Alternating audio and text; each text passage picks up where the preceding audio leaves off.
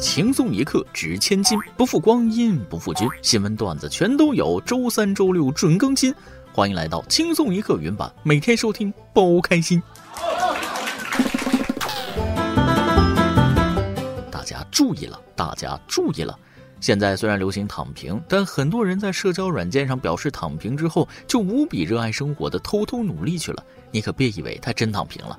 他们很可能一不小心就保研或者升职加薪了。这种人就是中学时代半夜偷偷复习，第二天告你没看书那种人。所以交友要谨慎呐，不是真躺平，请不要跟我做朋友。各位听众网友，大家好，欢迎收听轻松一刻语音版，我是躺又躺不平、卷又卷不赢的主人大波。另外还要插一嘴，各位家人的点赞留言就是对我们工作最大的支持。如果想点歌，请加 QQ 幺二四零八七七四六，文案小编包小姐恭候您到来。不知不觉，二零二二年已经过了一半多了，感觉精神恍惚的，什么事也没干，怎么半年就过去了呢？上半年虽然就这样不冷不热、不咸不淡的过去了，但是下半年还有一件事很值得期待，那就是世界杯。没错，二零二二年世界杯将会在十一月的卡塔尔如期举行。说实话，我真是超级期待，感觉近几年都没有什么让人很开心的事儿了。借着这次世界杯的机会，也让自己放松放松。但是最近我听说了一个事儿，咱们中国要申办二零三零年世界杯啦，这可不是空穴来风，已经有外媒报道了。据西班牙一家知名财经媒体消息，中国足协有意争取2030年世界杯的主办权。该媒体透露，他们已经从可靠来源获得了消息，为了让中国男足冲出亚洲，走向世界，中国足协对申办2030年世界杯很感兴趣。按该西班牙媒体的说法，中国足协希望申办世界杯的主要原因有三点：一是足协希望中国男足一举打进世界杯决赛圈，勇夺世界杯，但是靠常规手段很难实现这一愿望。二是世界杯的很多赞助商都来自中国，这是一个有利条件。三是当局对二零二六年美加墨世界杯结束后获得该赛事主办权很感兴趣。哇哦！但有记者找到足协有关人员了解情况的时候，对方表示这种消息没听说过。刚看到这条消息的时候，我心里只有一个想法：这不是体育新闻，这是娱乐新闻。离谱吗？给离谱开门，离谱到家了。我当年还有意去美国当总统呢，某些人竟然妄想国足进入世界杯决赛圈，相比之下，还是我当上美国总统概率大一些呢。都说认清现实可以少点失望，但咱们得承认一点，如果咱们中国想申办世界杯，说实话十有九中。虽然男足水平堪忧，但无论如何，热爱足球的人还是真的希望自己国家能举办一场世界杯，其实也可以更好促进国民对足球的热爱。如果必须要等到男足达到顶级水平再举办，我怕我这辈子都等不到了。但是有一点，花钱可以，丢人可以，但花钱丢人不可以呀！我不是不想家门口承办大赛，我也不是不让男足躺进世界杯，我也不是接受不了男足躺进世界杯一轮游被淘汰，我更不是担心男足被淘汰完了被全世界指指点点，我是苦恼被全世界指指点点之后，男足自己受不了这个气，海参都吃不下去了，怎么办？海参滞销。帮帮国足！老话说了，人要脸，树要皮。可是男足什么都不要，就要吃海参。别办世界杯了，给国足办个海参杯吧，让别国的足球队来咱们国足食堂比赛吃海参。咱们中国队勇夺第一，这都坚持吃多长时间海参了？再不赢，对起海参吗？说起吃，下面这位更是重量级。六月二十五号，广东江门一男子去镇上买东西时，把车子停在一棵菠萝蜜树下，回来发现前车窗被树上自然掉落的菠萝蜜砸出一个大洞。陶先生表示，那个菠萝蜜得有将近三十斤重，修车花了四百多元。最后气愤的他把菠萝蜜带回家吃了。震惊！出租车挡风玻璃无故被砸碎，肇事者竟被司机出于极刑，直接千刀万剐，生吞活剥吃了。果然，当你心情不好的时候，大吃一顿往往都能抚平心中的伤痕。一边骂骂咧咧，一边吃的很香。司机大哥能想开点啊，没有纠结车被砸烂，换了个思路。才四百多买个菠萝蜜也是凑凑合合，说明心态还是好的。不得不说，现在南方水果正是成熟季，瓜田李下的行人也好，行车也罢，还是要避点嫌，不然一个二十多斤的菠萝蜜，那掉脑袋上可是真够受的。得亏牛顿没生活在热带，是坐苹果树下边了。这要做菠萝蜜树下边，唤醒他的不会是灵感，可能会是 ICU 的除颤仪呀。别说，最近的事儿还真挺刺激的。不知道大家有没有设想过啊？大半夜的，别人给你发黄图是什么感觉？六月二十六号晚间，部分 QQ 用户称账号被盗。对此，腾讯 QQ 官方回应称，主要原因系用户扫描过不法分子伪造的游戏登录二维码并授权登录，该登录行为被黑产团伙劫持并记录，随后被不法分子利用发送不良图片广告。受此事件影响的用户账号陆续恢复正常使用。QQ 提醒广大用户不要扫描来源不明的二维码，在非常用环境下登录账号时，要提高安全警惕，防范账号被盗风险。一说这事儿，我都要笑死了。我说包小姐一大早就跟我发那么多信息，于是快乐点开，她居然是让我把半夜在群里发的黄图都撤回去。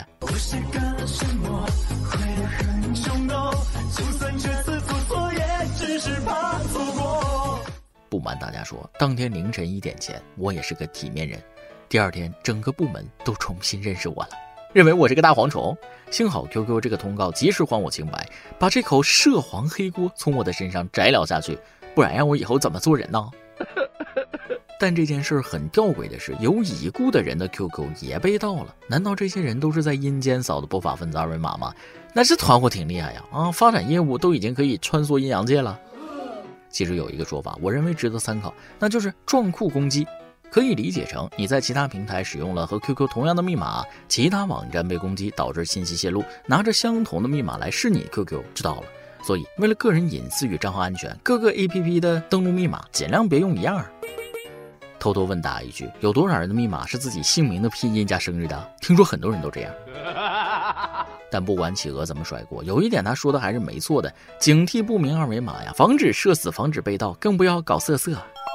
据我了解，那天晚上平时不太正经的群倒是没什么动静，反而是正经的群会蹦出来几个发黄图的，就像是有些人表面人模人样啊，背地里玩的很大，应该好好管管了。哼六月二十四号，四川成都有网友爆料，包括他家商铺在内的一排商铺招牌上的汉字被换成了拼音版，对生意产生了一定影响。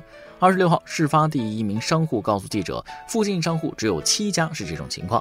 当地有关部门表示，有专人在现场处理此事，并已跟商家协商，将用临时中文标牌进行更换。目前正在制作临时的中文标牌。有关部门还称，当时是为了统一美化那一段，才更换成了拼音标牌。首先啊，我是没搞懂，把商户招牌上的汉字换成拼音的意义在哪儿？要说美吧，完全不美；要是方便外国友人辨认吧。中国人看拼音都第一时间反应不过来，外国人看汉语拼音，那岂不是更别扭？按照网友的举例，事情远远没有我们想象的那么简单。他是这样说的：这件事儿啊，就像肉挂上架再取下来，看似没有什么，但有一手的油，有些肉经过的手多了，大家的手就都油起来了。当然了啊，这名网友的话他就那么一说，咱就这么一听，并没有针对谁的意思。打铁还需自身硬，自作聪明的事儿，多数都是自以为是。有些人呐，好自为之吧。这不，之前就建议专家不要提建议了。最近又看到一个值得思考的言论，从专家口中冒了出来。六月二十五号，中国积极心理学发起人、清华大学社会科学学院院长彭凯平在全球木兰论坛上发表演讲时提到，研究发现，已婚男人比未婚男人寿命要高七点五年。究其原因，已婚男人的自我效能感要普遍高于未婚男人，也就是他们觉得自己有用，能携妻育子、当家做主、养家糊口。正是这种在家庭中发光发热的感觉，让男性更长寿，好能更多的做出贡献。其实这位专家说的也不无道理，人在满足了最基本的生理需求之后，追求的就是精神层面的认可。男人嘛，女人一夸就飘了，心情一好，那可不就长寿了。说到底，人的寿命不说先天基因的话，后天还是得看生活环境。不操心，不焦虑，生活富足，有时间锻炼身体，绝大多数人都会长寿。尤其是脾气啊！不信你们看那些长寿老人，看着都平心静气、与世无争的。要想长寿，咱们也要跟长寿老人学习，少动气，少上头。但是下面这位老哥，因为一点小事生了大气了，直接进了医院。近日，陕西西安周先生夜晚熟睡正酣，可耳边蚊子噪音缠绕，这令他怒不可遏，直接听声定位，卯足了劲儿，一个大逼斗拍到了自己的左脸，想打死蚊子。不料蚊子没打着，周先生突然觉得自己啊左耳疼痛剧烈，感觉左边听到的声音闷闷的，伴有耳鸣。随后，周先生去医院对左耳进行检查，医生确认为左耳外伤性鼓膜穿孔和传导性听力下降。一巴掌给自己耳朵打穿孔了，这老哥也是有点功夫在身上的人呐。不过能下这么重的手，不能说深仇大恨，也得是积怨已久。蚊子呀，真的太烦人了。据一个民间调查网站给出的结果，蚊子是人们心目中排首位希望灭绝的生物。正应了那句话：“万物有灵，苍蝇蚊子除外。”谁不想度过一个安静的夏天呢？谁不想吃西瓜，苍蝇别来凑热闹啊？谁不想万事如意，事事顺心？然而现实往往会给那些明明付出了很多的人当头一棒啊！近日，河南郑州的一对父母收到了孩子的考试成绩，得知孩子数学考了六分之后，爸爸气得崩溃流泪。这位爸爸已经带了一年的娃，每天辅导孩子到半夜，一年的付出，最终得到六分的回报。确实是付出和回报过于不成正比，甚至可以称之为辅导了个寂寞。六分，用网友的话说，放个沾了墨水的蜘蛛在答题卡上爬都比这分高。但是孩子出现了问题，作为家长不能光从孩子身上找原因，难道就没有想过孩子学习成绩不好，很大一部分原因可能是学习到半夜吗？很明显，孩子已经超负荷运行中了。当然了，爸爸肯定是好爸爸啊，初衷是好的。要我说呀，与其把时间和精力都浪费在补短上，还不如扬长避短，因材施教。实在想体验一把辅导忠诚喜报的瘾，不如从头再来，响应政策，开个小号。历史老师说过，学习历史、认识历史、尊重历史，解不出的问题，总会有人帮你解答。我们要做的就是有生之年静待佳音。好了，今天咱们新闻部分就先到这里，下面是咱们段子时间，再来几段。昨晚下班去小餐馆吃饭，人还挺多的。环顾四周啊，看着一个大美女，也是一个人，就问她可不可以拼桌。她说可以。这顿饭吃的很甜蜜啊，我们有说有笑，互相还介绍了姓名，最后还留了微信。结账的时候，我要连他的一起结了，他盛情难却，只好无奈的答应了。老板说，两位一共一百一十八元。我一听就急了，这不黑店吗？啊，就跟他说了，那不去抢吗？就两碗馄饨要这么多钱？老板的口气却略带嘲讽：“是两碗馄饨是吧？但你调戏我老婆，我收你一百咋了？” 新来的实习生做事老出错，于是呢就被经理猪啊猪啊猪啊的骂啊。某次妹子实在是忍无可忍，反驳了啊：“经理，你以后能不能不要骂我是猪呀？这样很伤人心的。”经理点了点头说：“好的，佩奇。”一首歌的时间。网易云音乐网友抹茶星冰乐想点一首歌，亲爱的包小姐、大波，你们好，我是轻松一刻的忠实听众。一次偶然的机会听到了轻松一刻，觉得内容既有趣又充满道理，逐渐喜爱上了这个节目。每次学习到深夜都会听轻松一刻入眠。